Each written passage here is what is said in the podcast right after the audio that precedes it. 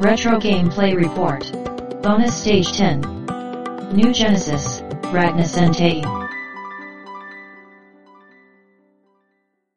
今回は長谷川さんのレトロゲームプレイレポートは新しいタイトル。はい。1992年5月20日に日物日本物産から出ましたファミコンソフト、麻雀対戦を。え？はい。どういうこと？麻雀？本格派麻雀 RPG。出た、うんさっき言ってたとこや何でも RPG にするって言ってたのに。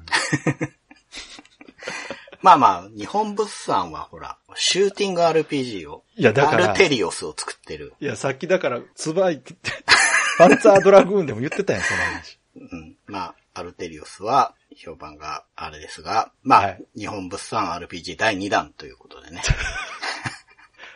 確かにね、得意な麻雀と合わせてみたんですね、じゃあ。そうなんですよ。日物といえば麻雀でしょ。じゃあ物語。はい。ジャンカー。それはう、ん悪しきジャン力を用い、宇宙の支配を目論む、悪のジャンシ軍団、彼らの行くところ、世の乱れあり。そういうことか。麻雀対戦とは、ジャンカーに立ち向かった一人の若きジャン氏の愛と麻雀をめぐる物語であるという。そういうことか。こういう導入になっておりま大体わかったぞでクイズゲームとかのノリですね。うーん。何回ジャンって言うんだっていうね。クイズゲームをゲーム化すると大体そういうストーリーになるな。うん。なるほど。これね、またかって言われそうですけど、非常にグラフィックが好みでして、おー。ドラクエタイプのロープレ画面ほうほうほうほう。で、これはいいぞと思ってですねいいですね。一番好きなやつじゃないですか。始めてみたんですけど、まあ、主人公はですね、うん。ジャンネーム、ジャンタクの青いドラゴンと呼ばれる主人ドラゴ公でンつ、ながり。うん。ドラポン星の警備に向かう途中、宇宙船ダブリー号が謎の操作不能により墜落して物語が始まるという。だいぶ遊んどるなうーん。まあでも結構気が利いてるんですよ。その、まあね。ジャンネーム、ジャンタクの青いドラゴンなんですけど、うん名前は決まってないので、うん。じゃあ、このダブリー号っていう宇宙船の AI が、コードネーム何にしますかって言ってきて、名前を入力するあっていう。、自分の名前入れるんやそうそうそうそう。なるほどね。あ、いいですね。うん。で、もう墜落しちゃうんですけど、うん。まあ、墜落した先で、うん。まあ連絡を受けているよということで、城の方に通されてですね、ほうほう。まあこの星は悪しきジャンカーに脅かされてるから、うん、うん。旅立ってくれっていうことで、うん。王様と一見して、うん。じゃあ、お前が旅に出れるのか、お前のジャン力を見せてみろっていうことで、かっこいい王様と戦うんですけれども、ここでちょっと言っとかなきゃいけないんですけど、うん。僕麻雀わかんないですよ。ああ、そうなんですかう。ん。あらま。これで覚えようかなと思ったんですけど、ちょっと待って。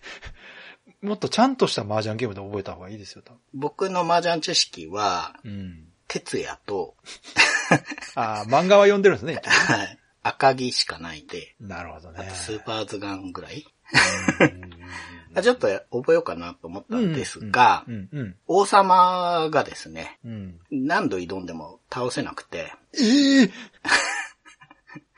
どうやったら勝てるのかよくわかんなくいや、て、いやいやいや、ちょっと、チュートリアルみたいなもんでしょ、それって。いニコニコで揃えればいいのかなと思ってやってるんですけど、や、ちょっと待って、それはまずい、長谷川さん。倒せなくてですね、うんうんうん、それはそうやと思う。ーん。旅立てないっていうことで、ちょっとこれはなしだなという。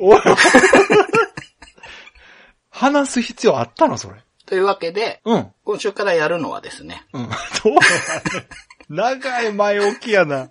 マジか。新世紀ラグナセンティを遊んでいこうかなと全然違うやん。ていまして。どういうことやん。いや、麻雀対戦ね、ちょっとやってみたくてわざわざ買ったんですけどね。またいつかジャン力が上がったら、やってみようと思います。で、えー、ラグナセンティなんですけど、1994年6月17日に。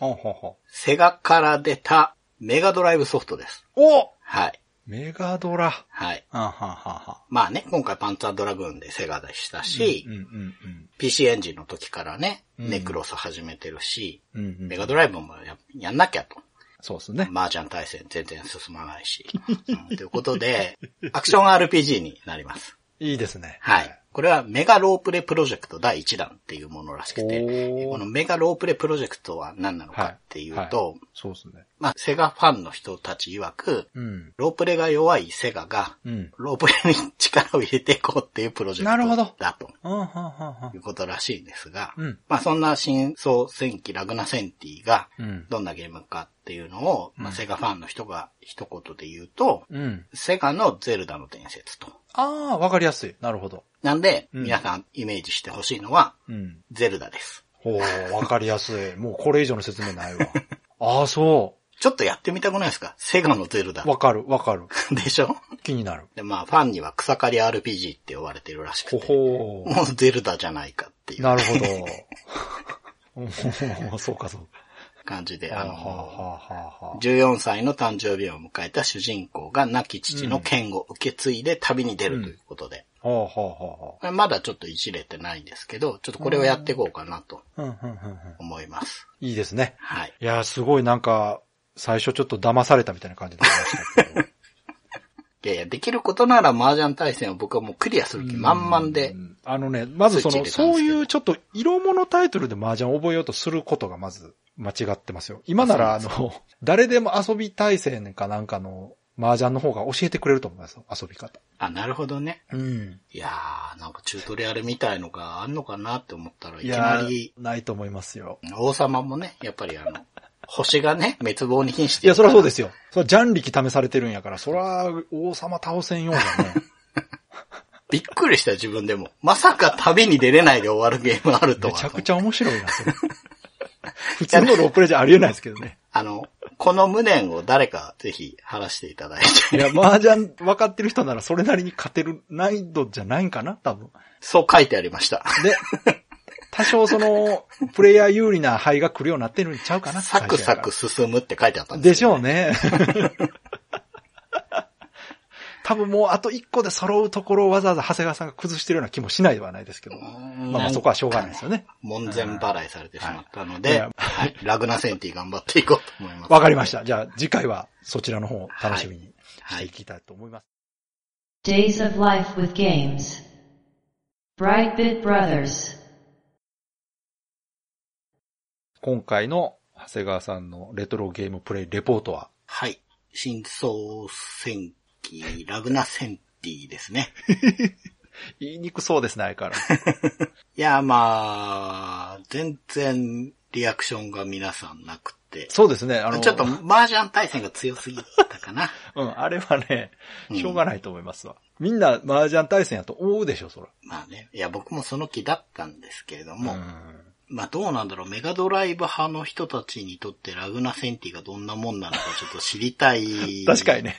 気はするんですけれども、じゃあまたちょっと反応に期待しましょう。ねはい、進めていまして、はいはい。14歳の誕生日にお母さんからお父さんの形見の剣をもらいまして、うん。でその後王様に会いに行きまして、ほうほまず訓練所に行ってきなさいと言われて、う。うん。訓練所行きまして、ほそうすると訓練所に初級、中級、上級ってあるんですよう。ね。優しいですね。で、まあじゃあ初級だよなっていうことで、うん。初級の訓練所に行って、その、うんうん。まあゼルダですね、うんうん。みたいな画面で、なんて見下ろし型のアクションなんですけれども、はいはい。もう本当に神々のトライフォースをなるほど。イメージしていただければ、はい。そんなに間違えてないんですけど、ね。まあ、はい。そういう感じで進んでいって、一番奥にあるうん。メダルをもらってきたら初級クリアだよ、みたいなことになっていまして、うんで、その訓練所の入り口にですね、なんかおじさんがいまして。剣を飛ばす技、剣飛ばしの技を教えてあげてもいいんだけど、20金くれよみたいに言うんですよね。金かいきなり。急にね、14歳の子供に向かって大人が。すごいな。すさんだ世界やな、なんか。ですよ。なんで、初級をクリアしつつ、うん。草を買ってですね。中からお金出てきますから。え、いきなりそんな展開なの？はい。落ちてるお金を。を拾うわけや。そうですよ。うん。無駄にしちゃいけないですまあから。確かにね。はい。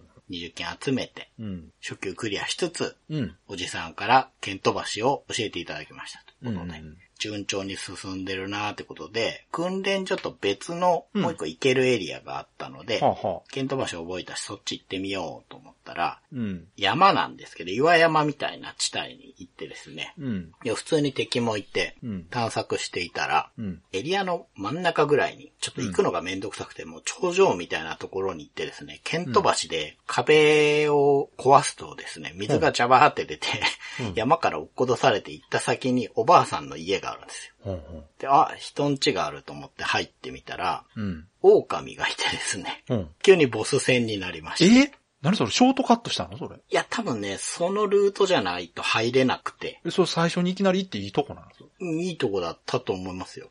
他に行けるとこないし。であーなるほどまあ、頑張って、た、多分ね、ケント橋をうん。ちゃんと覚えてから行ったからすんなり行ってるんですよそうかそうか。その技がないといけない場所なんですねそうそうそうそうそうなるほど。普通にその壁を壊そうとすると届かないんですよ。うん。うん。ケント橋で投げてっていうことだったんで、多分、うんまあ順序は合っていて、うんで、その狼のボスなんですけど、これね、うん説明難しいから絵で見てほしいんですけど、すげえ変わったやつで、ほう。うんとね、頭の周りになんかいろんなもんが飛んでて、ほうほう。なんかそれを投げてくるんですけど、えー、何それ変わってんな。狼と変わってんすよ。狼で、多分、赤ずきんちゃんモチーフでおばあさんを食べに来てるんじゃないかな。あーそういうことかなんかね、なんかすごいちょっとキテレツなんですよね。あの、目もね、お腹ちょっとすごくてもう、ガン決まりしちゃってて、なるほど。こ なかなか怖いなと思ってたんですけど。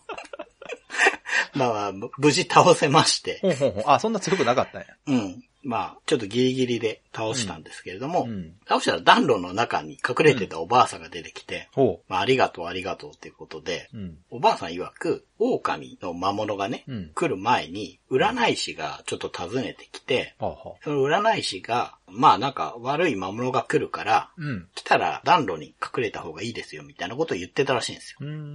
で、事なきを得たみたいな話を聞いて、うん。で、まあ、することなくなったから、まあ、初級をクリアしたし、城に戻って王様に報告しようかなと思って戻っていったら、うん。なんか道中で、城の横の方の広場に、占い師が、なんか占いの館を出してますみたいな話を聞くんですよね。う。うん。じゃあ、まあ、そこ行って、そのおばあさんに関係のある占い師なんだろうから、うん。なんかあるのかなと思って行きまして、うんじゃあまあ、占い師がいて、うん。まあ、要約するとあなたはこれから試練に出会うけれども、ああ、なるほど。これは世界にとって必要なことみたいなことを確か言ってて、うーん。なんか言ってるなと思って。あの 何が起きるわけでもなくて、え、次の目的を教えてくれる人じゃない？そうそう、そういうんじゃないんですよ。なんじゃそりゃ？そうそう、なんじゃそらと思って、テントから出て、うん。で、隣のテントに入ったら、うん。なんか人魚がいるんですよ。へえ、不思議な世界なんですね。そうそう、人魚とか普通にいる世界なんだと思って、うんまあ話したら、うん。なんかをすごい高額の値段で売ってくれるだか教えてくれる。金かまた。なんか言ってて、えーあ、そうなんだと思って、うん。じゃあ王様に報告しに行くかと思って戻ろうとしたらですね、はいまあ、は途中に自分よりもっと年下の子供が遊んでるんですよ、広場だからね。い。うんうんで、話しかけたら、うん。吹き出しの中の文字がうん。変な記号になってるんですよ。バグった感じになってる。ほで、なんか子供がおかしくなったと。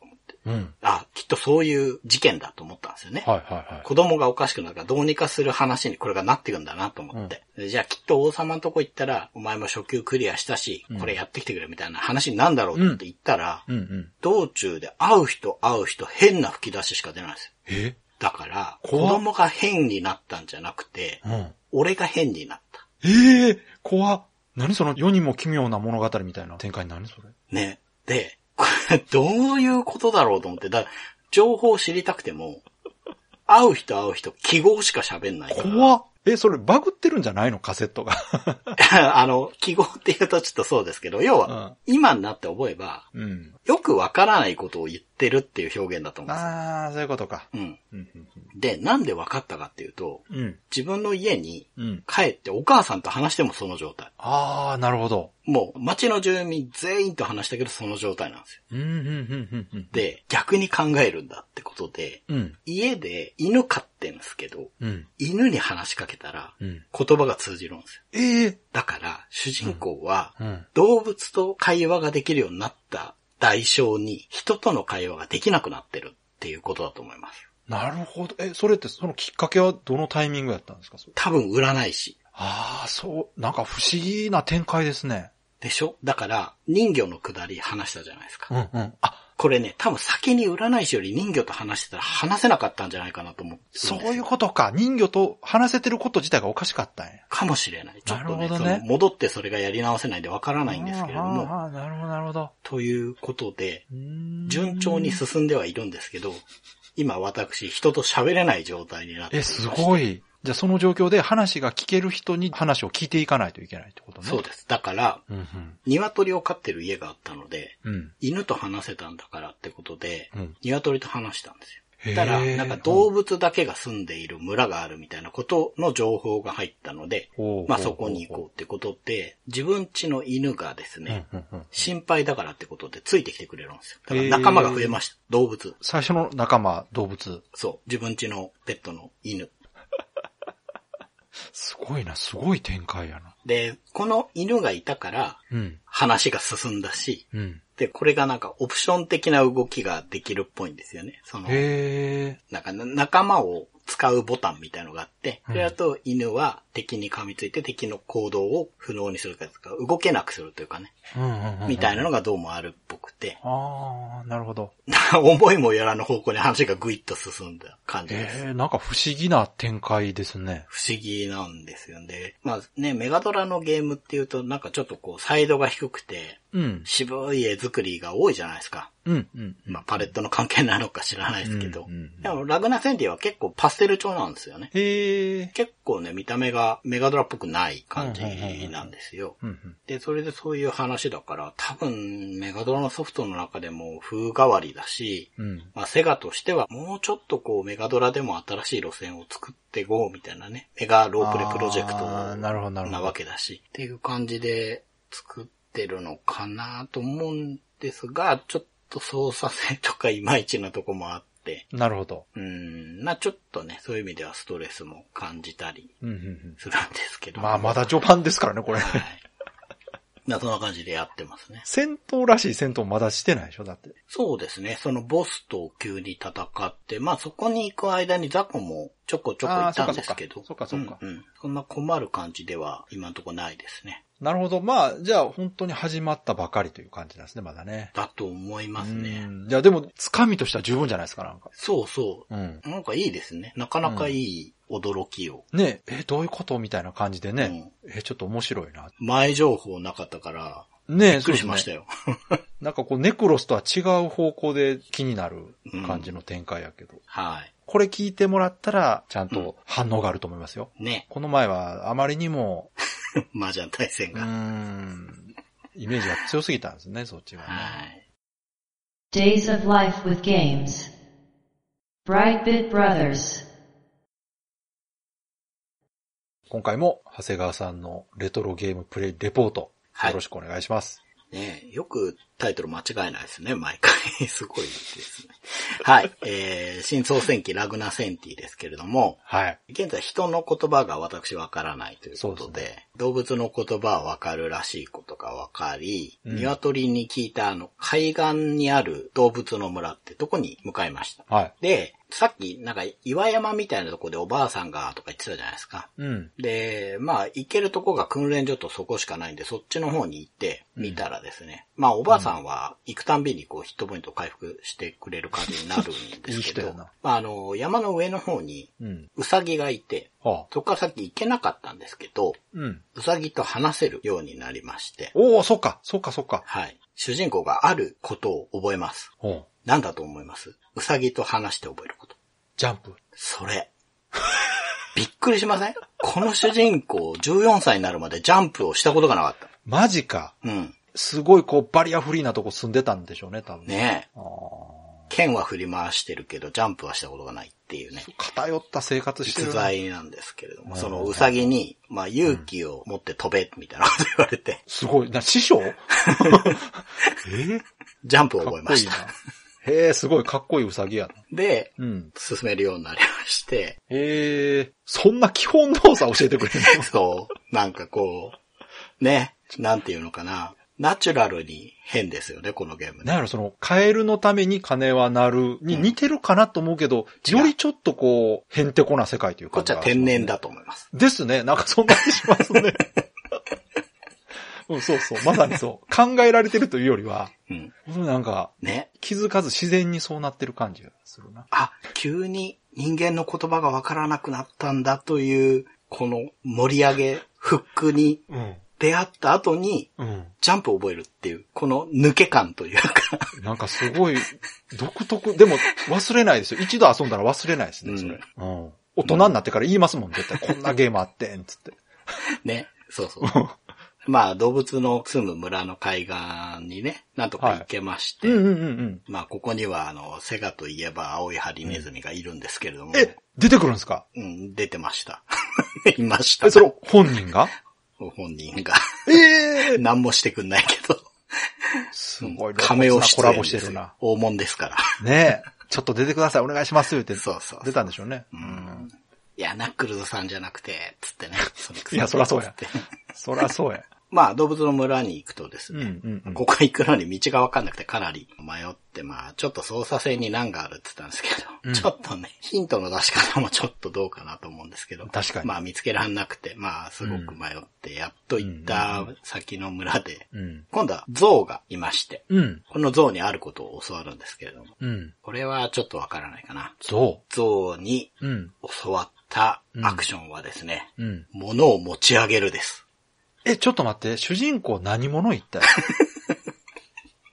うんなんか、ロボットとかアンドロイドじゃないですよね。うーん。ちょっとワンダープロジェクト J の主人公思い出したわ。持つとか教えなあかんの。これで物を持ってはい投げるっていうことができるようになりまして。いや、ちょっと待て待て、おい。今まで剣振っとったやん。そうですよ。しかも剣投げただけじゃなくてブーメランみたいに戻ってきますからね。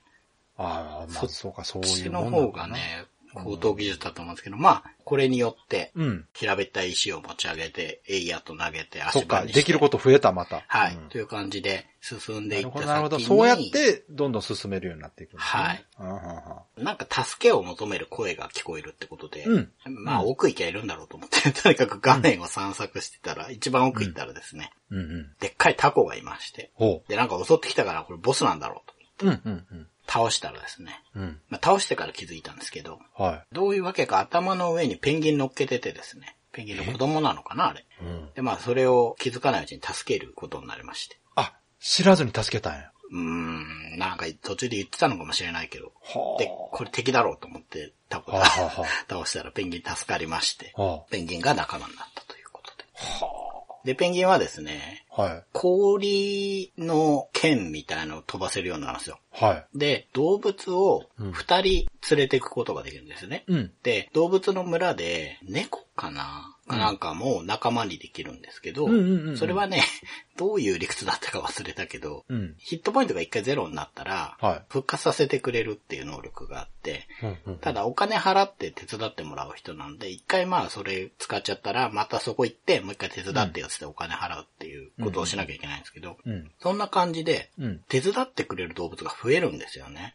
で2匹連れて行けるというか、その、キャラクターの横にくっついてるんで、はい。ドラクエ的な後ろにくっついてるのを今川崎さんはイメージされてるでしょうかそうですね。は近いのは、い。うん。R タイプの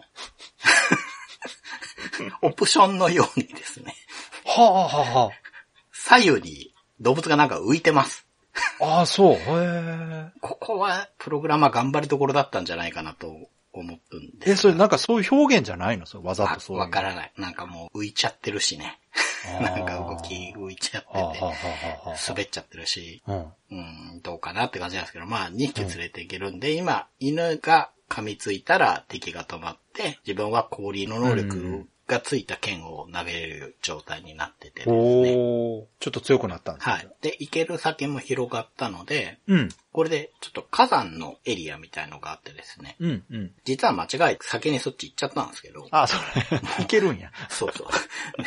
めちゃくちゃ敵が強くて、なんか、あ、あはは。火の玉でできた竜みたいのが飛んでくるんですけど、もうどうもできないんなんだこれやと思ってたんだけど、うんそのうんうん、ペンギンを仲間にしたことにより、その氷の剣でなるほどね。倒せるんですよね。なるほどで進めなかった溶岩も、それで凍らせると足場になるので、ああ、いいじゃ進めるよう。になるってことでなるほ、ど。火山の奥まで行って、うん。めちゃくちゃ迷った挙句、うん。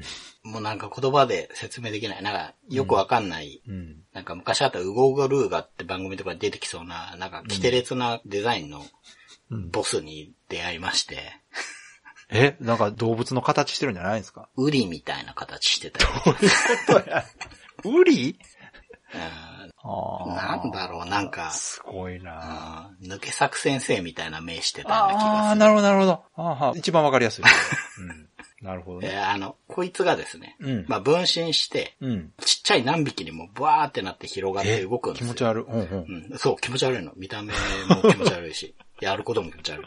で、どっかに本体がいるんですよ。なるほど。で、本体切ると、うん。ダメージを与えて、またわーって散って、うーん、なるほどね。どこに本体いるかな、みたいな倒し方なんですけど、もはいうそのルールが全然わかんなくて、最初。そうか、最初ね。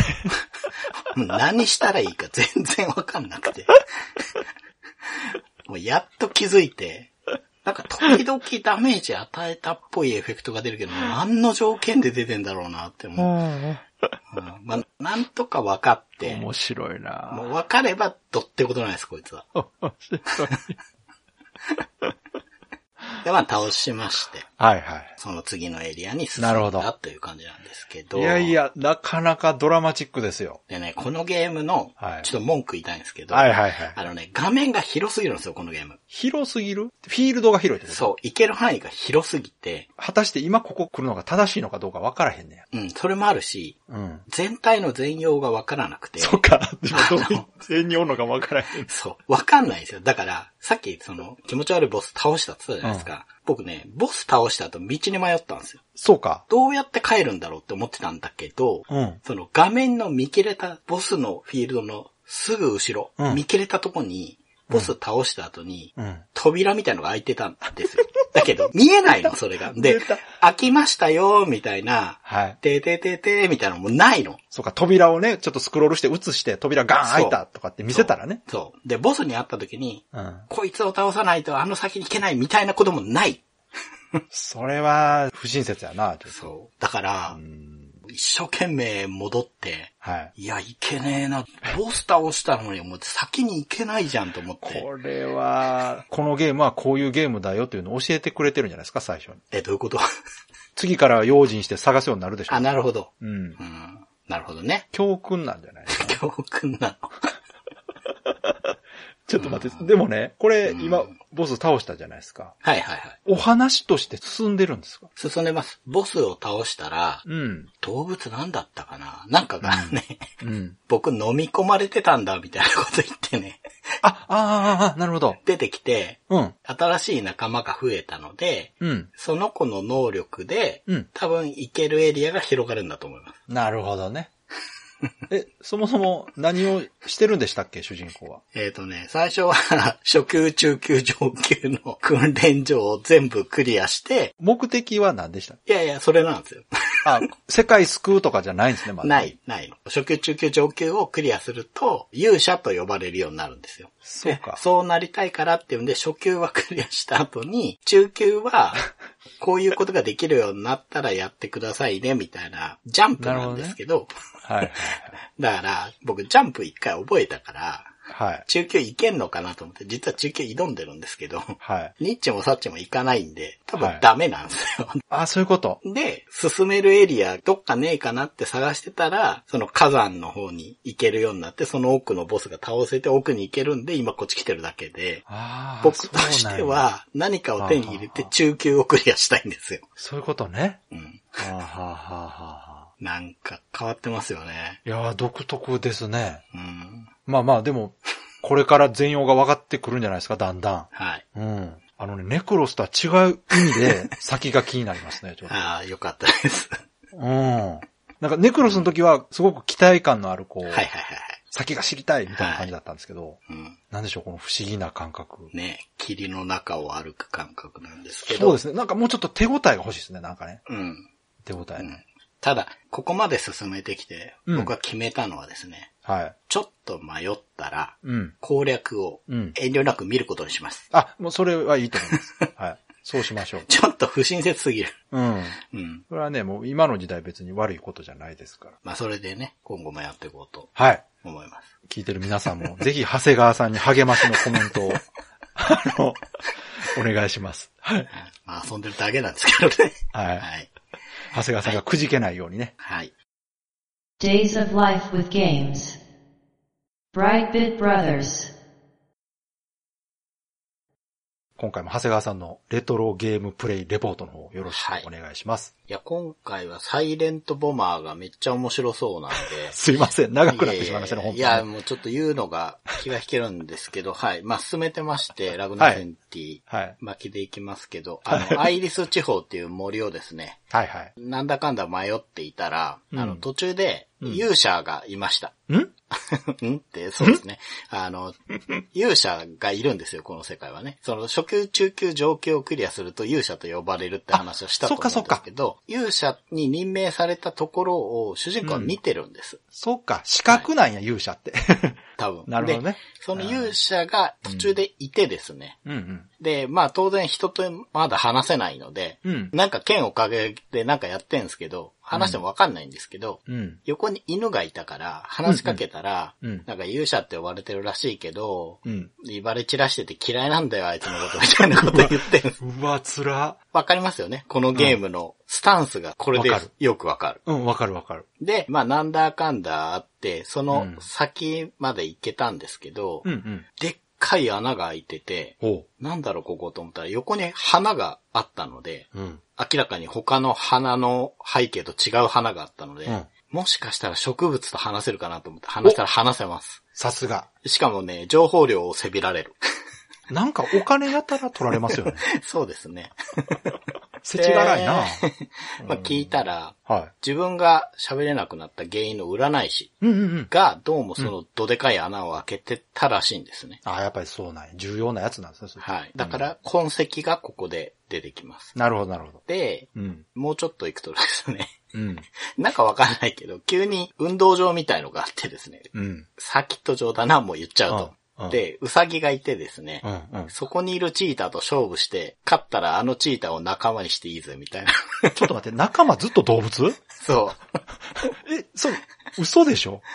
う。いやいや、ほんと。で人、間仲間ならへんチーターとのサーキット場で勝負するって言ったら、うん。うん。かけっこかなと思うじゃないですか。いや、でしょう。そら、チーター足速いしね。うん。なんか急にそこにですね、うん。車が用意してあるんですよ。ちょっと待って待って、おいおいおい。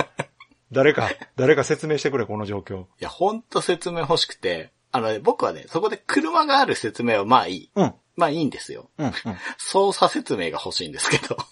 えいきなりもう乗って運転しろって？はい。実践でやったけっていうね。で、まあ、さすがに1回目は失敗して、でしょうね。うん。まあ2回目はなんとか勝つんですけど、ここも金の力なんですけど、ちょっとチーターに話しかけると、うん。ウサギががめつくて、うんうん参加料の1割しか俺にくれないと。お金の話ばっかりするね。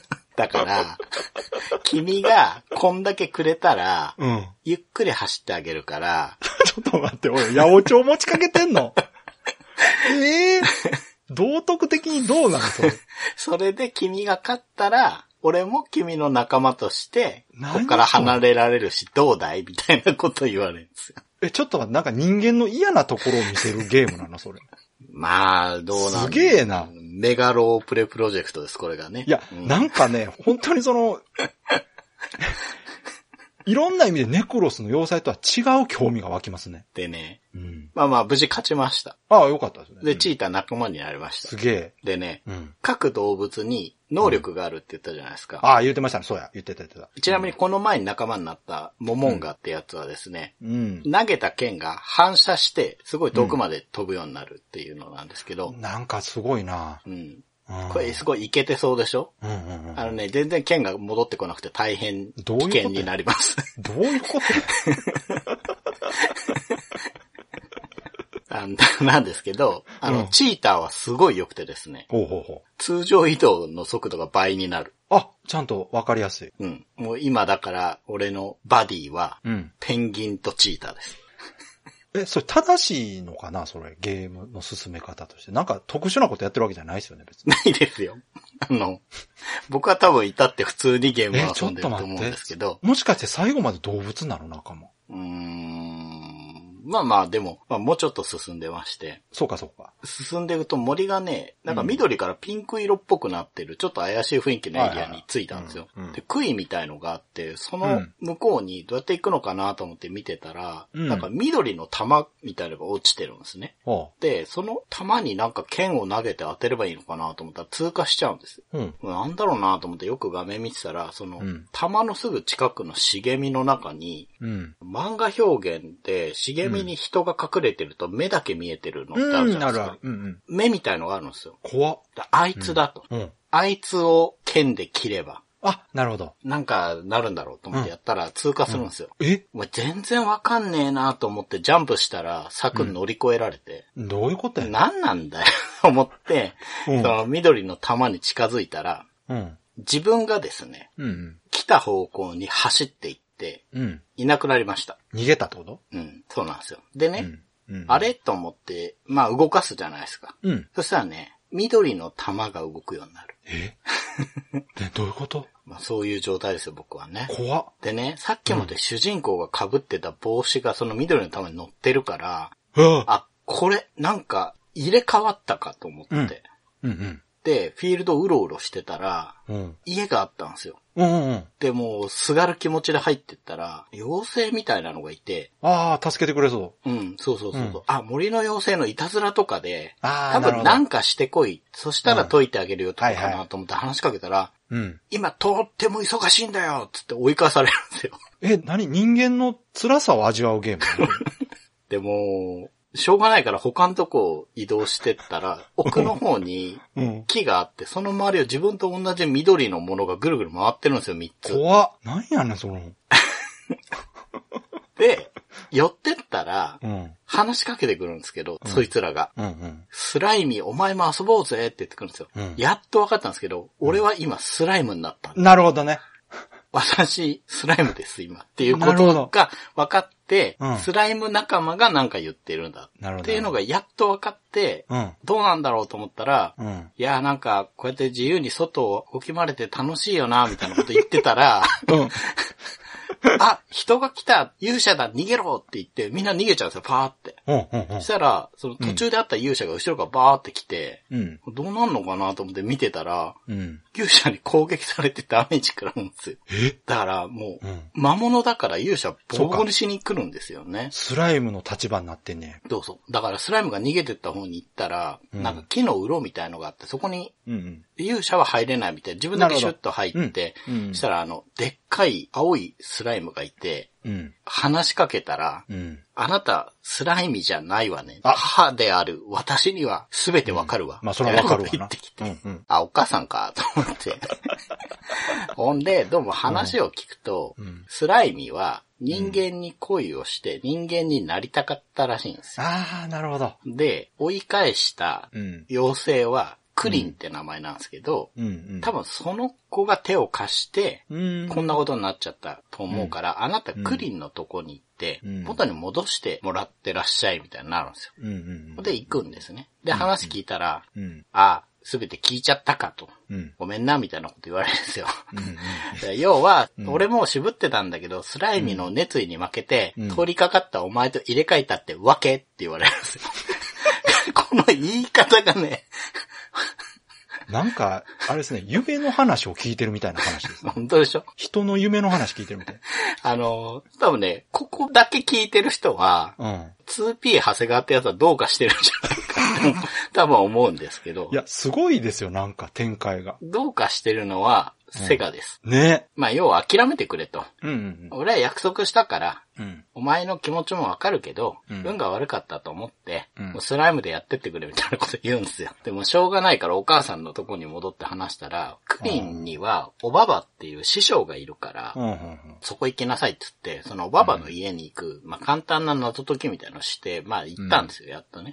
ただまあおばあさんの魔術師がいて、まあわしはクリンより長く生きてるから、うん。わしにはわかるよと。お前の辛さがと。うんだからお前は戻してあげようと言ってくれて、ああ、戻れんだなと思って。まあ、しかし、うん何事も己の力で解決せねばいかんよの、違うかって言われるんですよ。うん。僕は違うと思うんですけど。なんか押し付けがましい展開になってますね、なんか。でしょ？なんかう、ん諭されてるけど、ね100%被害者じゃないですか。そうですよね。うん。違うかって、違うよって思うんだけど、加害者が何言うとんの話ですね、本当でまあ、その後ちょっと謎解きするんですよ。うん。あの、鶏と芋虫と花があって、これを、黄色い絨毯から赤い絨毯にうん、鶏が芋虫食ったりしないように、順番で移動させなさいみたいな、ああ、パズルね。うんそうそう、パズルやってで、まあ、解決して、うん。で、おばばに、あよくやった。うん。小僧のくせによくやったみたいなこと言われて、口悪いなと思って、元に戻してやろうみたいな。ええで、人間に戻ったら、うん。奥の部屋から芋虫がやってきてですね。うん。あんた、やるよなみたいな話を急にし始めどういうことて、や 俺とさ、友達になってくれないかって言うんですよ。何や、それ。俺とさのさがカタカナのさで、ちょっと、何なん、それ。うーん。まあ、それで仲間が増えます。はいはまあ、動物に続いて虫が仲間になるんですけど、い。うん。でまあ、チーターはね、倍で動くし、うん。モモンガの剣は反射するし、じゃあこの芋虫のムッシーってやつは何ができんのかなって思って、うん。パラメーター画面みたいのを見たら、うん。これは何もできない。無視してくれって書いてあって。うわ、ダジャレや。嘘やろ。まあ、そういう、そうじゃすごい今そういうって。やって。すげえな。長谷川さんすごいっすね。今その後のうん。砂漠がめちゃくそ広くて、うわあ、でもまあ早くなったからね。そう、なんですけど、うん謎解きが本当に前も言ったんですけど、うん。画面の見切れたところに、あ、言ってましたね。スイッチがあるから、もうすんごい大変で、リュウサみたいのあって、うん。うん、まあまあ、今砂漠にいるんですけど、うん。なんか砂漠の先にでっかい塔みたいのが見えるんで、多分そこ行くんだろうなと思って今行こうとしてるん、はあはあっていう状態ですね。なるほど。こんなですよ。ラグナセンティっていうのは。すげえな。すごいでょ。しょうん。すごいわ。わ。ほんとすごい癖がある。うん。うん。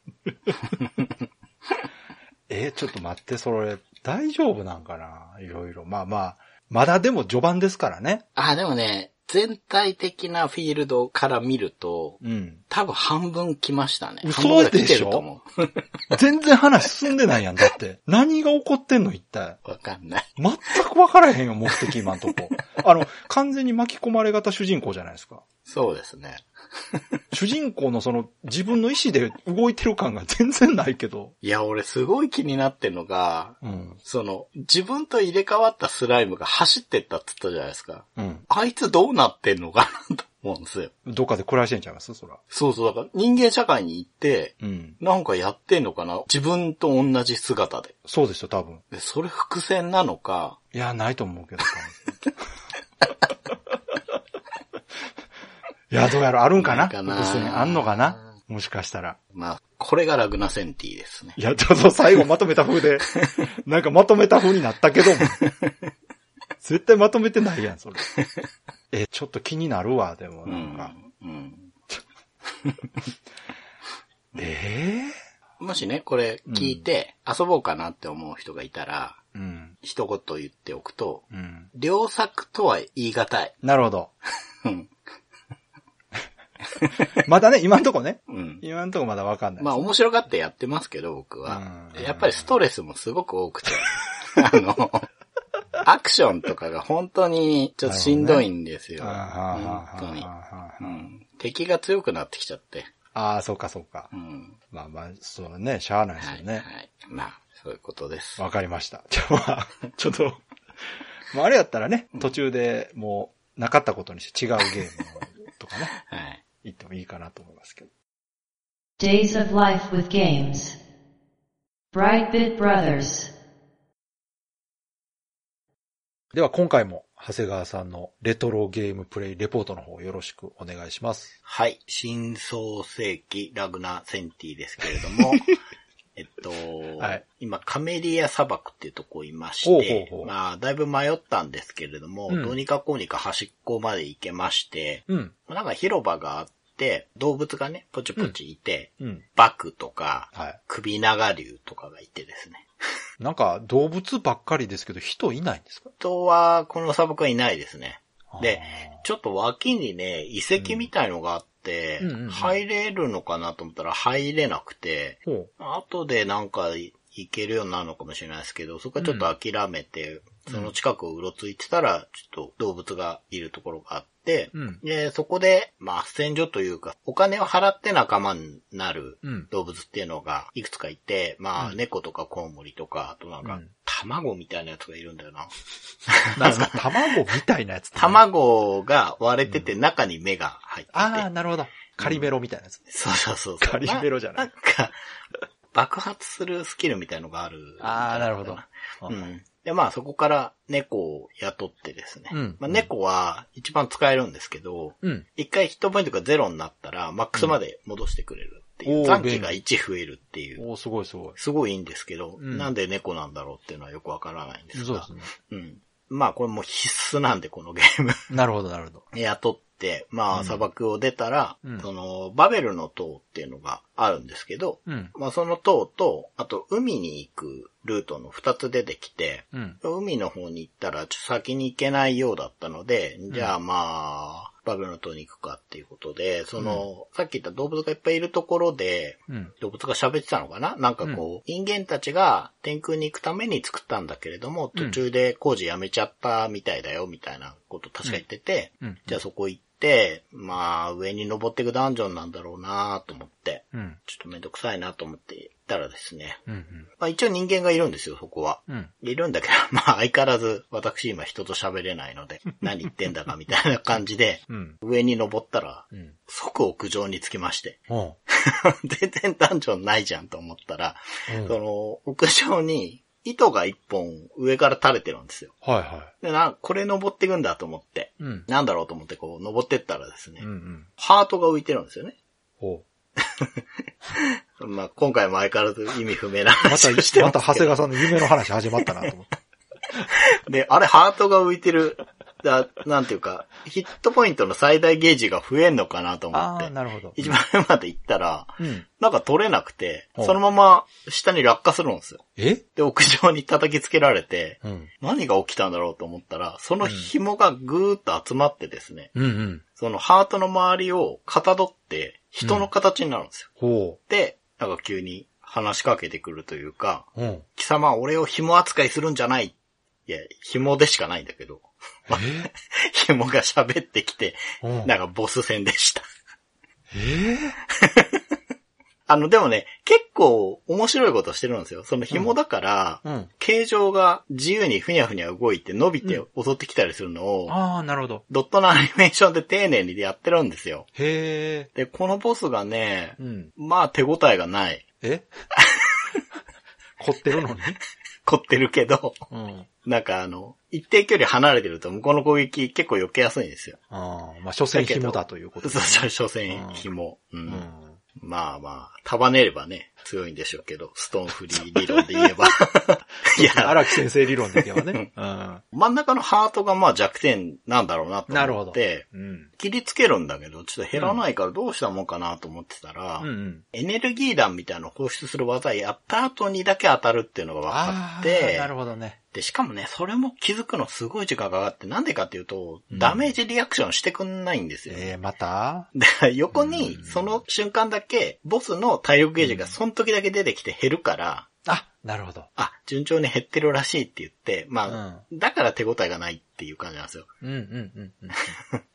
ヒット音もなければ、ダメージリアクションもないからあ、寂しいな、それ。そうそうそう。で、まあ、ね、ネタが分かっちゃえば倒せるんで、まあ確かにね。うん、倒しまして。うんうん。で、じゃあ、何かね、今までの流れだと新しい動物が仲間になるかなと思ったらならなくて、あら。どうすんのかなと思ったら、その、もうすでに仲間になってるペンギンくんがですね、うん。話しかけてきて、うん。上に登りたいんだったら、うん。さっき行かなかった海の方の先にある別のフリージアっていう島、うん。まあそのペンギンの出身地らしいんですけど、そこ行ってうん、急成長する植物の種を持ってきてここに植えれば、お上にぐーっと伸びるから上に行けると思うよって話になってなるほ、ど。うん。あ、じゃあ、海の方行かなきゃいけないんだなと思って、じゃあ、海どうやって行くのかなと思った時に、うん。さっき言った恐竜です。首長竜。なるほど。であれ乗るんだなと思って、その、別の動物が、だから乗せてくれって言ったんだけど、うん。引きこもりというか、その砂漠から外に出たくないと。はいはいはいだから池みたいなところから、外の世界に行きたくないみたいなこと言ってて。うん。腰抜けなんだよみたいなことを言ってて、口はあ、じゃあなんか、説得するんだなと思って。うんボス戦全然関係ないなと思いながら。そうですね。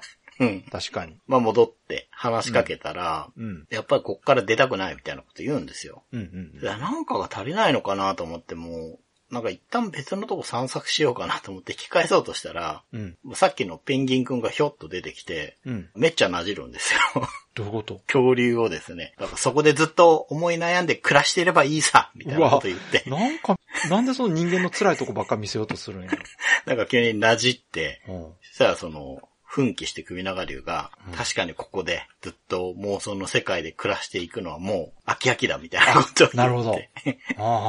一緒に行くよみたいになるんですよ。なるほど。うん。で、これで水に入れるようになるというか、うん。だから、その、うん海の向こうの島も行けるんだけど、うん。中級上級コースで、中級コースで諦めたって言ってたじゃないですか。うん。でそれなんか水辺みたいので沈んでヒットポイント減るから、ここから先行けないなと思ってやめたんですよ。なるほどっ。てことは、この首長竜がいれば、うん。カッシーって言うんですけど、うん。多分カメリア砂漠に住んでたから、カッシーなるほど。カッシーいればいけるなと思って、うんちょ、中級コースに戻ってみました。あ、やっとここで最初のとこに。で、歌詞結構良くて、うん。トゲトゲの床とか踏むとダメージ食らうんですけど、うん。歌詞に乗ってる状態でそこ行くとダメージ食らわないんですよ。ああ、なるほどね。うん。だから、まあ水ももちろん入れるし、うん。で、中級コースクリアできまして、お、すごい。最後の宝箱から銀メダルを獲得して、うん。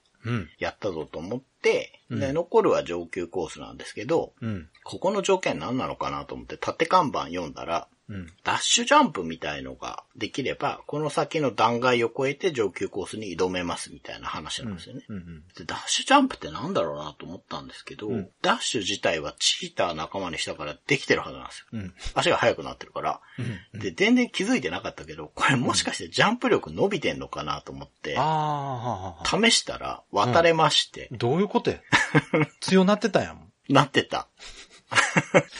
え、じゃあ順番がちょっと違ってたってこうーんとね、とうん。多分、その、チーターをうん。仲間にする前に、うん。渡れない穴みたいのがあって、そこで本当は行き詰まるはずだったんだ。と思うんだけど、はいはいはい。先にチーター僕は仲間にしちゃってたから、やっぱりその気づきが。が多分なかったんですよね。なるほど。で、まあ上級コースも行けたんで、うん。もう本当にね、うん。なんていうかな、いやらしい仕掛けばっかりで、うん。全然ユーザーを楽しませようっていう気がないというか、陥れようみたいな 上級コースを クリアして、金メダルを手に入れましえ？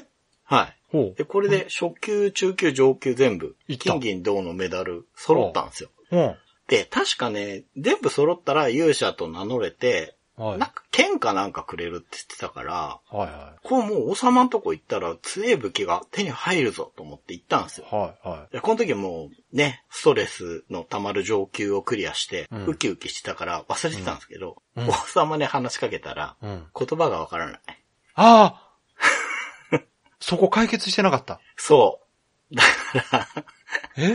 メダルは揃ったんだけど、うん。まず人の言葉がもう一回わかるようにならないと、勇者の証が手に入らないっていうことで、あれ？はあはなんで、海の向こうのフリージアっていう島に行って、そのペンギンくんが言う種を手に入れて、バビロンの塔からさらに上に行って、なんかしなきゃいけないんだと思います。え、なんか、ちょっとよくわかんないんですけど、はい。その、初級、中級、上級っててっきりメインのお話に入る前のうんうんうんうん。通過イベントだと思ってたら違うんですね。そうですね。いや、わからない。それもわからないけど。まあでも、チーターが仲間になってないとクリアできないのは確か。だから、お話に入っていく前に全てをあークリアできるっそうかていうわけには確かになってなくて、いや、いや、そもそもね、その人の言葉がわからないこと自体が序盤のイベントの一つやと思ってたんですけど、長くないですか？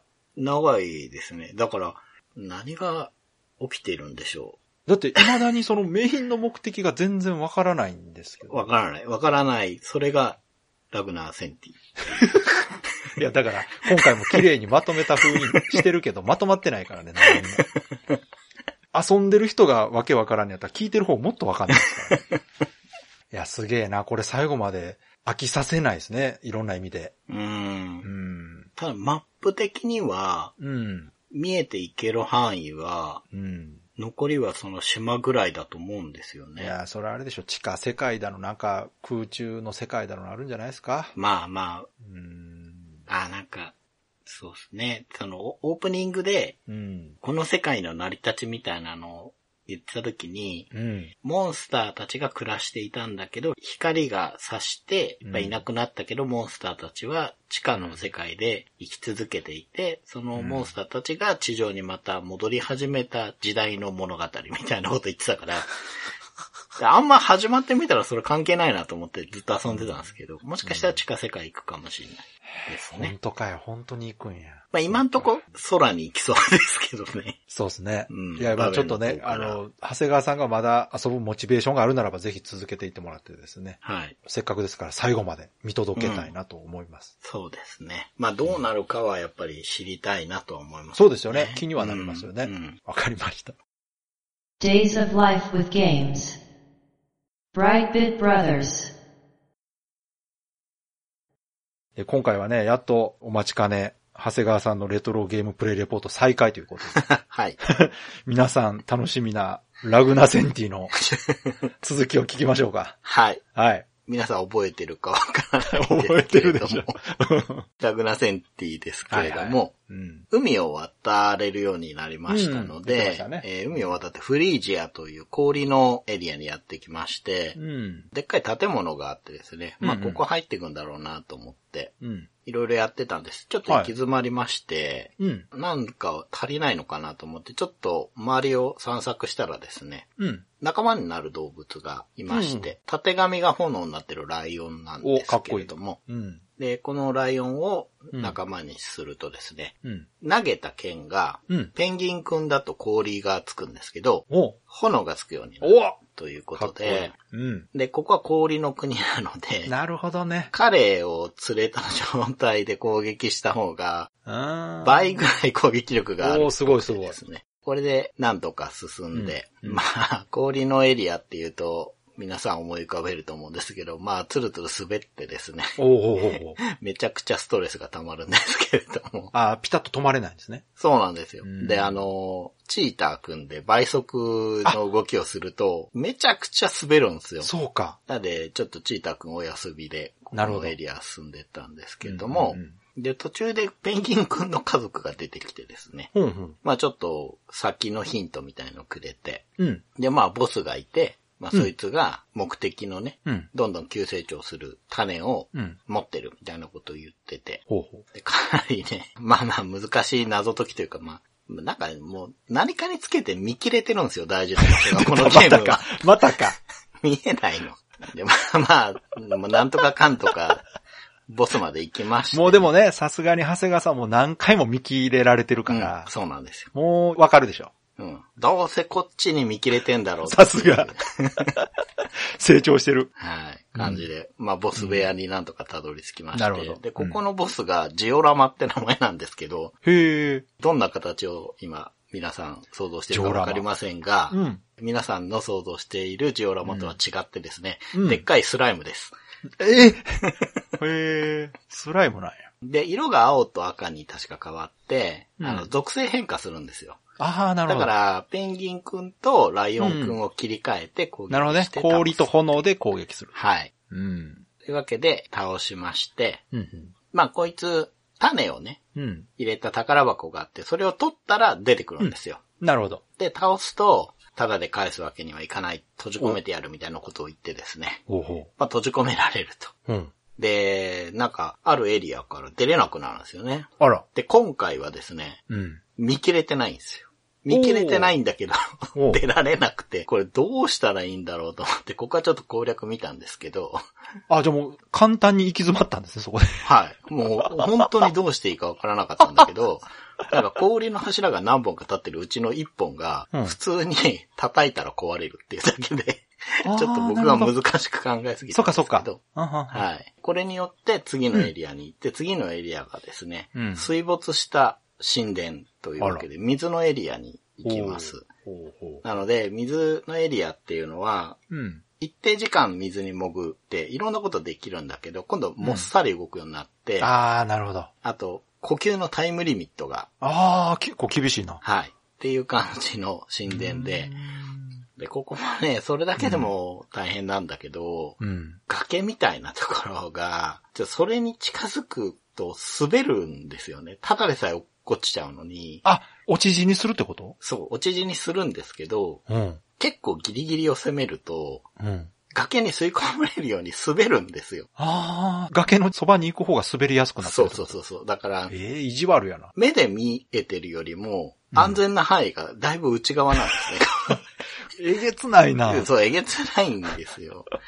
まあだけど、ここもまあ、どうにかこうにか。なるほどクリアしてですいね。やー、で、まあ、こ。このボスまで到達するんですけど、うんなるほどえっとここのボスがまたうん。意味わかんなくてですね。うんうん。リヴァイアさん。おかっこいいじゃないですか、リバイアさで、リヴァイアさんっていうモンスターがいて、ん。うん。動物にもモンスターにも慕われてるって、その、前の氷の建物で、ペンギンくんの家族に会ったって言ったじゃないですか。はい。そのペンギンくんの家族が言ってたんですよ。ほうほう。なんかそういうリヴァイアさんっていうのがいるんだって、信じられないよね、みたいなこと言って。見たことはないんや。そうそうそう、噂を聞いてたっつって。うん。これでじゃあ、ボスなんだ、戦うんだ、仲良くないじゃんと思って、そうね。ボス戦に突入したらですね、うん。そのリヴァイアさんがうん。自分のお母さんをうん。召喚するんですよ。え？お、いきなり？そうそう。うん。で、ボスのエリアに動く床みたいのが出てきて、その上にお母さんがポンって出てきて、うん。リヴァイアさんが弾をババーって吐くんですけど、うんそれをうまく跳ね返して攻撃しないと、お母さんに当たっちゃうんですよ。なるほど。というボス戦になって、なんかお母さんは私に構わずやりなさいみたいなこと言ってんだけど、まあ多分お母さんが倒れたらゲームオーバーなんだろうと思って。え一応その、卑怯なことしてくるってことね。そうそうそうそうそう卑怯というか、うん。え、そのリバイアさん自身はどういう姿なんですか？蛇です。竜。あ、じゃあやっぱイメージ通りのその水流といううそそうそうか。。そうそうそう。今回はイメージ通り。なるほジオラマとは違う。ど。なるほど。あそいつがじゃあそのプレイヤーのお母さんを呼び出してわざわざこう障害物として。そうそう悪いやつやな。そうなんですよ。めちゃくちゃ悪いやつや。で、このリヴァイアさんを発射してくる弾をこう反射させながら、はいはまあ、倒しまして、無事。うんそしたら、い。うん。お母さんは幻影だっつって、え？まあそうか、でも確かにそうか。お前を試したみたいなこと言って、あ、なるほど。はい。そういうことか。仲間になろうっていうことなるほど、で、なるほど。初めてボスが仲間になりました。悪い人じゃなかったんや、一応。うん。試したんや。そう。あーこいつは本当にいいやつかどうかを。はい。へえ、すごい。え、でもめっちゃ強そうじゃないですか。リヴァイアさん仲間って。そうなんですよ。リヴァイアさんを仲間にすると何ができるかっていうと、うん。剣を振る速度が倍になるんですよ。それだいぶ有利なんですか？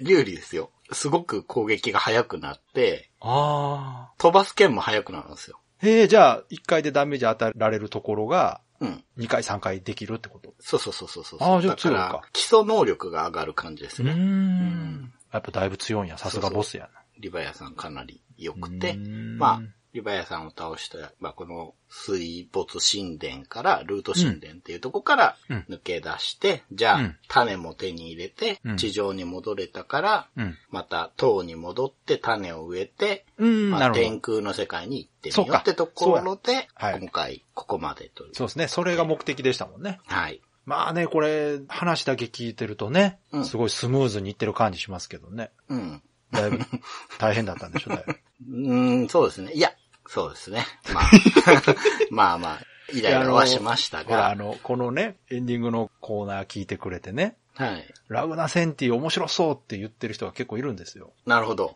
うん。だから、あんまりこう、勘違いされても、長谷川さん困るんじゃないかなと。そうですね。ちょっとあのー今ね、入手しようとすると、そこそこお値段するんですよ、実はこのゲーム。あのマジっすか？メメガドライブはもう、安い分はほとんどないのかもしれないですけど、ラグナセンティなかなかするんですよ、箱付きだとね。なるほど、なるほど。うん、当時と同じぐらいの値段するんで。マジか。ちょっとそのお値段で遊ぶのは、なるほどなかね、どうかな。ね、これあくまでも長谷川さんが苦労したところをかいつまんで話してくれてるだけですから。はい。ね、面白はいく話してくれてるだけで、かなりね、大変なはい。ことを経て、たどり着いてるはずなので。でもね、もう本当にここで話す云々置いといて、うん。もうクリアまでやりますよ。素晴らしい。知りたい、やっぱり。確かに。いや、確かにね、結局、やっと分かってきたのは、うん。人間は仲間にならないんだなっていうのはやっと分かってきましそうですね。た。うん。それはもう確実だなと。うん、うん、まあ、それは私がね、勝手に先入観でね、うん。動物は序盤だけで、ちゃんと後半では人間が仲間になるなって勝手に思い込んでただけなんで。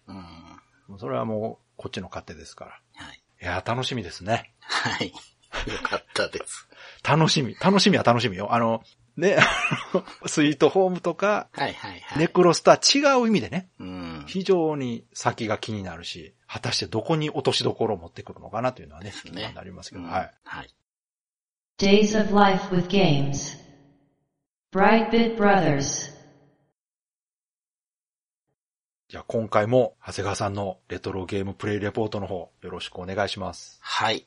新創世紀ラグナセンティ。はい。今回はですね、無事に神殿を出てバベルの塔に戻ってきましたよ、おということで、うん。前回あっさり屋上に行けたんですよって言ってたと思うんですけど、うん。今回なんか工事しててですね、うん。入れなくて、えなんかうん横道みたいなとこからうん。登っていかなきゃいけなくて、ほで、これがね、結構6階層ぐらいなんだけどう。う、ん。まあ謎解きなんですけど、パズル？パズル、うん、パズルな面もあるけれど、あ、ああ、あの、ゼルダの伝説みたいな謎解きがあると。そうそうそうそうそうそう。ん。そうです。地形パズルみたいのがあるんですけど、どうんこれがね、なかなか難しく難て、一番難しかったのは、うん。ラグナセンティね、ゴムみたいので、キャラクターがビヨンと押し出されるのがあるんですよ。仕掛けがあるってこと？それ。はいはい、そうです。うんまあ、ゴムみたいなエリアに自分がぶつかりに行くと反動で吹っ飛ぶみたいのがあって、なるほど。うん。それが、まあ、斜めに置いてあると、まあ、90度曲がって動くみたいなね。ああ、なるほどね。うんっていう言葉の説明うん、が難しいんですけど。わかりますわかります。うん。それが部屋のあちこちに仕掛けてあなって、るほどな。部屋自体はもう底が抜けてるんですよ。そうか。そうか、そうか。常に飛び続けないと落ちるってことね。うんうんその反射でなんとか逆側のうん。上の階への階段まで行きなさいみたいなのがあって、これがね、もう正解が全然わかんなくて。ドラクエとかであるあの、滑る床みたいなやつですね。そうそうそうそううでね、攻略動画見ても、はい。侵入角度が違うみたいでできないんですよ。え？で、もうとにかく答え分かってもできないってこと？できない。その人のやり方と多分ちょっと違うんでしょうね。ほうほうで、うん2、30分やってたかな。ええ何回もトライしたら、うん。その動画の人とは違う動きで一応いけましたけど、え、それって物理計算で動いてるってことですか？いやもうその理屈が全然わかんないんですよ。へえ。うん。でもどういう計算？してんのかな？わかんないですけど、まあそこはちょっと詰まったんですけはあ、ど、はあ、はい。まあそんな感じで、うんうん。いろんな仕掛けを越えて、うん。屋上に出て、うんで、種を植えたらですね、はい。ぐんぐん伸びて、うん。空の上の国のセントヘブンっていうところにお行けました。ほうほうほで、行くとですね、う。うん。緑が生い茂った、まあ浮島みたいなとこなんですけど、うん。そこに輪っかを頭に浮かせたうん。白い羽のうん天使みたいなね、お人だったり、うん。まあ鶏だったり、うん。なんか他の動物もいたような気がするけど、いて、で、まあ話しかけたらね、はいまあいろんなこと言うんですけど、はい中には、うん。人生楽しいことより辛いことの方が多いよ、みたいな。たまに出てくるな。そうそう。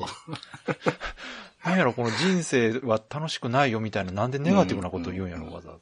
で、だから広場みたいなエリアがあって、うんうん。そこのね、花を踏むと、花が一面に植えられてるんですけど、うんうん。自分が踏んだとこだけ花がアニメーションするようになるんですよ。踊るというか。へえ。あなんか凝ってるなと思って。うんうんでね、うん。面白いからこうちょこちょこ踏んでたら、うん。その天使みたいな人の一人が、うん。なんか全部踏んでごらんみたいなこと言うんですよ。ほうほうほあ、じゃあこれ全部踏んだら、う。うん。なんか扉が開くとかなんかあんのかなああ、確かにね。うん。頑張ってわーって踏んだら、何も起きないから、どういうことやね何なんだよと思ってその天使の人に話しかけたら、ん。うん。なんて言ってたか忘れたけど、ご褒美みたいなことで、最大ヒットポイントのマックス値がちょっと上がりました。ああ、よかったじゃないですか。うん、うん、うん。あちゃんと意味あってよかった。うん、うん。なんか人生楽しいこともあるじゃんと思ってね。ね、ああ、そういうことか。ちゃんと、ね、メリハリがあるんや。で、まあその先もですね、うんうん。完全に行き止まりに見えて、実は見えない透明の床があって、またか。渡れるとか、透明の床の見つけ方がわかんないなと思ってたんだけど、はい。なんか鳥みたいな敵が飛んできて、そいつらの影がたまに空に映るんですよ。なるほど。ちゃんとあるじゃないですか。そうそう。あ、だからあそこ行けんだなと思って。ああ、すごい。あ、それいいヒントですね。うん。うん。で、まあその鳥もね、襲ってくるから、うん。そのワンブロックのところでそいつらにぶつけられたら、落下ダメージ食らっちゃうから、難易度はなかなかやな、それ。そうなんですよ。結構いやらしいんですけど、まあそういうのも倒しながはいはら、ずーっと奥まで行って、うん。なんか、でっかいエリアの仕掛けみたいのを全部クリアしたらですうんうね、んうん。雲海の上にその浮島があるんですけど、はい。雲海の中をですね、蛇みたいのがぐわーって影が来るんですよ。まさかこれは。ボスだーと思ってね。うん。で、真ん中の穴からドーンって出てきたのが、うん。ドラゴンなんですけど、蛇みたいな。でしょうね。手足のない。うん。そらそうでしょで、盾と剣を浮かせた状態で持ってるんですよ。手足ないから。装備してるんや。そうそうそうそう。なかなかね、めっちゃ強そうじゃない？かっこいいデザインで、うん。振るった剣から稲妻とかビャーって出てきて、え？なかなかこいつが強くて、えいや、めちゃくちゃ強そうじゃないですか。うん。結構何度もやり直して、え、もうそれはなんとか倒して。敵なんですね、一応。そうですね。何も言わずに襲ってきたから、ちょっと待って待って。そんな存在感あるやつが何も言わずに襲ってくるの？そう、そう、今までね、うん。紐みたいなやつとか、そうそう、なんか変なこと言ってたんだ。そうそう、みんななんか言ってたんだけど、それとはもう問答無用問で答無用で？すげえな。どんどん、どんどん来るから、うん倒したら、なんかもうバラッバラになって消えてって。え？シュールすぎひん、それ。そう、すげえシュール。ここの、なんか、倒えした時倒してよのかったの、それ。アニメーションはちょっと見せたいぐらいですけど、ほんとそれバラなんか倒したら神様じゃないの、それ。ね。で、あ、ボス倒したから、うん。何が起きるんだろうと思ったら、奥の扉がうん。光ってというか、その真ん中にオーブみたいなのがくっついてるんですけど、はいはい。で、その扉からこう、声が出てくるんですよ。あ、ウィンドウが出てきて話しかけてくるんですね。なるほど。うん。で、まあ、愚かな人間よ、私はお前に試練を与えた。って言ってこはう、まあ、長々話し始めるんですけあ。ど、うんうん何が言いたいかというと、うん。うん。お前からうん言葉を奪って、うん。結果、動物やモンスターと触れ合うことになって、うん。魔物たち、動物たちとの争いがなくなると思って、うん。試練を与えたのに、なのにお前は、うん。この聖域までやってきて、うん。血を流したと。あら。いや、そっちが攻めてきたんですけど、って感じなんですけど。うんうん。まあ、罪の重さを知るがいいと。え？このラグナセンティはうん。終わりを迎える。え？お前にはもう言葉を返してやろう。みたいな。あ、はんはんはん。いや、勝手だなぁと思って。え、なんで私なんですか？っていう感じなんですよ確かにね。たまたま選ばれたんかな？そうそうそう。どういうことですかっていうのは、うんもう、確かに全くイエね、ちょっとスの文句いろいろ言いたいですよね。なく、もう、んバーっとね、まくし立てて、マジっすか？はい。扉がガバッと開いて、光がピカピカって出て、うん気がつくと、塔のふもとまで戻されてました。へだから地上に戻ったんですよ。え。うん。でね、うん。塔に登る前に、うん。芋虫くんって仲間にしたの覚えてます？うんうんうんうん。俺は何もできないから無視してくれって言いうやつ。そいつがですね、うん。眠くてたまらんみたいなことを言い出して、はい。塔の壁にベッて張り付いてさなぎになっちゃったんですよ。ああ、なるほど。そういうことがあって、でうんうん、降りてきたエリアが、うん。なんていうか壁に囲われてて、うん。外側に出れないんですよね。なるほど。閉じ込められた状態。そうそうそうそうそう。閉じ込められてるんですよ。うん。で、その閉じ込められてる側にもう一人人間がいて。言葉返してもらったから話せるかなと思ったら話したら話せたんですよ。はいはいはい。で、君も閉じ込められちゃったのかい？みたいなことを言って、うん。で、僕の今の楽しみは、うん。あのさなぎがうん、帰るのを見守ることさ、みたいなこと言ってて、完全に絶望してるやん。ねえ。で、言ってるそばから、さなぎから蝶々がパーって出てきて、うんうん。芋虫くんがやった進化してですね、あ感動的なシーン。蝶々くんになって、よかった。おはよう、眩しくて目が覚めちゃったわって言って、なんか、性別変わってるぞっていう。明るいな、おい。ああ、そう。じゃあ、その何もできないっていうのは不利だったんですね。そうです。あちゃんとラグナセンティも考えてますあ、ね。よかった。うん。醜いアヒルの子って感じですねう。んなるほどねまあ。わからない。天然なのかもしれないですけど。なるほどね。で、この蝶々を仲間にすると、うん。何ができるかっていうとう、ん。剣飛ばしがですね、はい。飛ばした後に十字キーで剣の軌道を操作できるようになります。おかっこいい。で、うんその自分がうん。出れないエリアの向こうに、うん。これだって思うスイッチがあるんですよ。なるほどね。もうこれだと。もそう。うこれ絶対スイッチやろうはい。で、あのスイッチに、うんこの蝶々くんのと。なるほどね。能力で剣をぶつければいいんだなって分かってるんですけど、うん操作が鬼難しくて出、た出た。もう答え分かってんのに。そうスイッチを起動させるのに簡単にやらせてよ。15分くらいかかったかな。え いや、間違ってんのかなと思って動画見たんですけど、その動画の人は結構ね、スイってやってて、あうーん、なんかコツがあるのかわかんないですけど、まあだいぶ時間かかったんですけど、一応そこから脱出して、まあなんかでももう本当に終盤だと思いますね。あ。いや、でそりゃそうでしょ。うん。もうこのラグナセンティは終わりを迎えるって言ってたんで、でもその意味がね、どういう意味なのかですよね。うーん、そうなんですよ。ラグナセンティって国の名前でしょ？そうですね。国というか世界の名前だと思うんあ、ですよ世界の名前か。で、なんて言ったかな、自然のうん。法則も成り立たないみたいなな、なんか大げさなことすごい言ってましたけど、え とにかくね、いろいろ言ってたんですよ。長いなぁと思ったんだけど、じゃあ、急に何か起こるのか。ーん、まあ、とりあえず、うん人と話せるようになったから、そうですね王様のとこ行って、そうやわ。だから多分、長谷川さんが人と話せない間になんかいろいろ起こってるはずやから。ああ、そうかもしれない。うん。うん、大変なことなってたのに、どこに行ってたんだって言われるんじゃないですそうですね。か。まあそんなとこにのこのこ銅メダルと銀メダルと金メダルを持ってちょっと行ってみようかなと。もしくは、あれかな、その、他に勇者の資格持ってた人らみんな倒されてるんじゃないですか。もあう長谷川さんしか残ってないみたいな状態なんじあ、なるほどなるほど。ゃう。うん。うん。そうですね。いやーでもちょっと楽しみ。やっとお話がね、う展開、長い前振りやったけど。ん。ね。う僕が予想するに、ん。はい。まだ川崎さんちょっとラグナセンティを 舐めてるなと。あ、そうですか。前振りとかそのもそうないんじゃないかと。確かに。うん確かに。ちょっと買いかぶりすぎてました。そんな、そんな理屈は通じないそうですね。いや、ほんと、考えすぎました。はいまあ、多分、うまくいけば次で終わるかもしれない。そうですね。うんかなりクライマックスなんでしょう。もう一回ぐらいこう何かね、展開があると面白いんですが、まあちょっと楽しみにしてはい。待ちましょう。はい。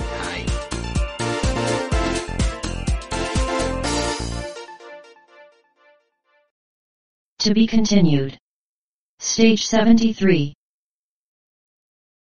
今回のレトロゲームプレイレポートは、はい。新創世紀ラグナセンティですね。はいステージ64から68、うーん。そして71、72で話したんですけど、全7回ですね。おー、7回。はい。スイートホームとネクロスに比べると、うん。2回ほど短いですが、うん。この後、ステージ73で、クライマックスを一本として話すというね、はい。ことですから、トータル時間で言うとかなり長いです、これ。ですよあーまねあ。これも盛り上がりましたね。盛り上がりましたね。あのー。スイートホームネクロスと来てう、ん。ネクロスが非常に盛り上がったんで、はい。ラグナセンティ始まった時は大丈夫かなって感じだったんですが、うん。後半の追い上げはネクロスを超えましたよ、これは。うん。すごい良かった。うん。うんいや、大興奮でしたよね。いやめちゃくちゃ良かった。だから聞いてる方でも、もうすごい盛り上がってましたよ。コメントでたくさんいただきましたラね。グナセンティすごい面白いって言ってね。うんうんね。まあこれはメガロープレプロジェクト第1弾ということでね。そうですね。メガドライブのゲームで、うん1994年かな？に出たんですけれども、はい今はね、うん。まさかのメガドライブミニ2に収録ということこで。れ、ほんとそうですよね。絶妙のタイミングだなと思って。うん。まあ、ぜひね、興味ある方はほんとメガドラミニ2を買っていただければね。そうですよね。ラグナセンティ遊べますよ。いうん。まあ他にもゲームいっぱい入ってるんでね、お得ですから。やでも、そこに選ばれてるということはやっぱりね、うんうんうん。それだけのタイトルだということですよ。うーん。やっぱり。そうですよね。いやーもう本当に面白かったなーとは思うんだけど。いやいや、でもまあ途。中は明らかに長谷川さんが辛そうだったのは伝わってきたんで、ああ、そうなんいや、これ大丈夫。初めてのリタイアかなとか思ってね、聞いてたんですけど、うんクライマックスですよね。そうですね。本当に、いやもう、ラグナセンティの世界の謎が明かされた時にはもう本当にびっくりしましたよ。感動しましたね。これ、めちゃくちゃお話いいですよ。いいですいいね。お話いい。ネクロスとは違うけど、うんうん。違う方向で良かった、すごく。うん。うんなんていうかこう、思いもよらなかった、ね、しっかりした設定があってね。そうそうそうそうう。んうんあ、こう来るかっていうのは本当に思ったし、あと、うん結構ね、話が長くなったのは、うん。独特の言い回しがあって、うんその面白さをね、伝えたかったんですよね、すごく。はいはい。だからそういう意味では、うん。本当に遊んでみるともっと伝わるラグナセンティっていう世界がうん。あるので、うん。まあこれも実際に体験してほしい、そうそうそう体感してほしい。そう、そうです。遊んでほしいやつですね。ゲームの不自由さもね、うん、そうそうそう。覚悟の上でやっていただきたいんですそけどこは長谷川さん何度もね、強調してましたけど、うん。途中でね、結構もうイライラしてましたもんね、もうね。そうなんですよ。そう、難しいっていうのとちょっと違うんだよな。そうそうそう。ずる不いよ親って切だっいうね。たりね。そうそう。うんなんですけど、うんでも、うんやっぱり同時にね、会社に興味が出て、うんあの開発会社にね。うんだから、続編というかね、うん他に作ってるゲームの中のシルバンテイルっていうのがはい遊んでみたいんですけど、うんこれがゲームギアなんでね、かなりハードルが高いというか。ゲームギアなうーん。難しすぎるな。ゲームギアはさすがに持ってないな。ですよね、僕も持ってないですね。まあでも、もしかしたら、メガドラミニ3に入るかもしれない。あー。そろそろゲームギアのゲーム入ってもおかしくないんじゃないですか？確かに。うそういうのもあるかもな。そしたらやってみたいなとは思いますよ。ね本当に。作家性があったので、ん。うんうん同じスタッあるめちゃくちゃあるな確かにフさんが作ったものがどうなるかなっていう興味はすごくありますよね。うん。うんまあなのでね、ぜひ今回のレトロゲームプレイレポート聞いていただいた方は、本編のうん。ステージ73、はいはい、そうです。新創世紀ラグナセンティまで聞いていただかないと そう終わってないですからね、これ。ですよね。はい。まあそうか、スイートホームも昇進してるのか。スイートホームは一応、レトロゲームプレイレポートだけで完結してるんですよ。そうですよね。うんそね。そこにプラスして喋ってるけど、これ、ラグナセンティは、うん。うん。レトロゲームプレイレポートエンディング前で終わってますから。うん。73まで聞いてうん、完結と。ですね。うんかなり、こう、特別枠のゲームでしたけど、うん。いやー、今までのゲームの中で一番盛り上がったんじゃないかなね、なんか、やっぱり連載漫画的な盛り上がりがありましたよね。ありましたね。最初あんまりだったけど、なんか、クライマックス盛り上がってきたな、みたいな。まさかこんなことになるとはっていうコメント多かったですもんいね。や、いやそれはそうですよ。本当にすごい、もう、申し訳なかったと思いましたね。途中でお話わけわからんなと思ってたけど、あ、そういうことかと思って、うん。全部繋がったわって思いましたもん。そうですね。